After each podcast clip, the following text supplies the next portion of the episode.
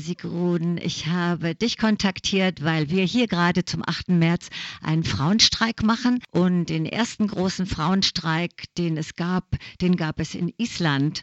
Und zwar 1975 und das war ein ganz besonders phänomenaler Streik, weil 90 Prozent der isländischen Frauen für das Recht auf gleichen Lohn bei gleicher Arbeit gekämpft haben und aber auch an diesem Tag äh, insgesamt auch die Arbeit verweigert haben, Küchenarbeit, Hausarbeit, alles. Und an diesem Tag stand in Island alles still. Und jetzt ist es so, dass du auch eine von diesen Frauen warst, die 1975 an dem Streik teilgenommen haben. Jetzt wollte ich dich mal fragen, wie haben die Frauen das oder wie habt ihr das gemacht, dass so viele Frauen gestreikt haben? Es war in 1970. Dann hat man eine Organisation gebildet. Diese Organisation, die, die Rote Socke, das war die Organisation. Mhm. Die isländische Organisation, die hat das organisiert.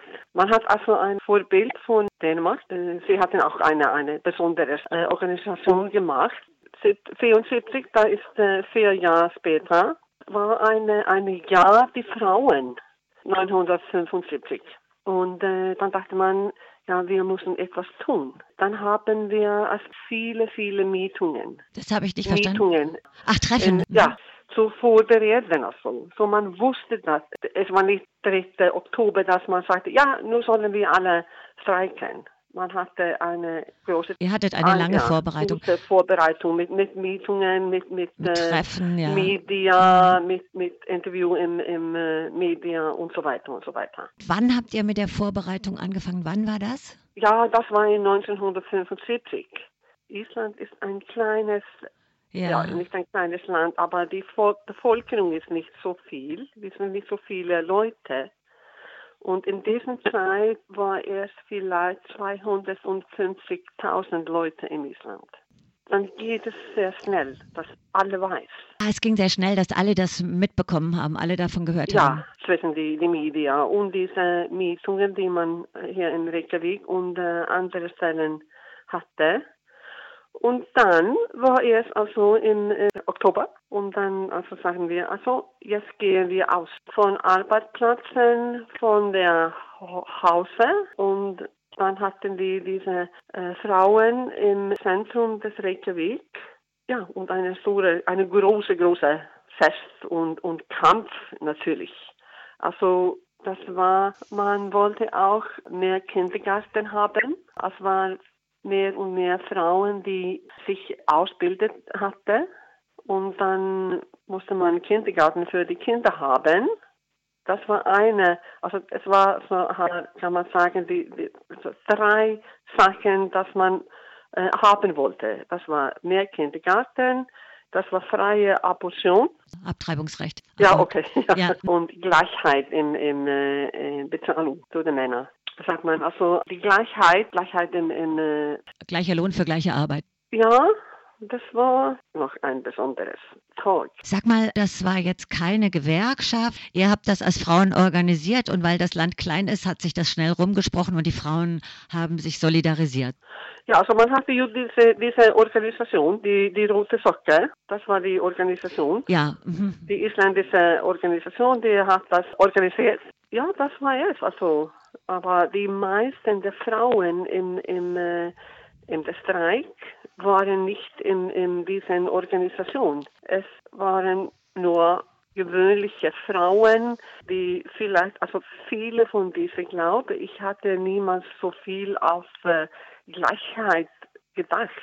Aber man wusste noch, dass ja, die Männer hatten besser Bezahlung und man möchte etwas haben ob man wollte von äh, Haus arbeiten, also im Arbeitsmarkt musste man sein. Die Organisation war nicht so groß.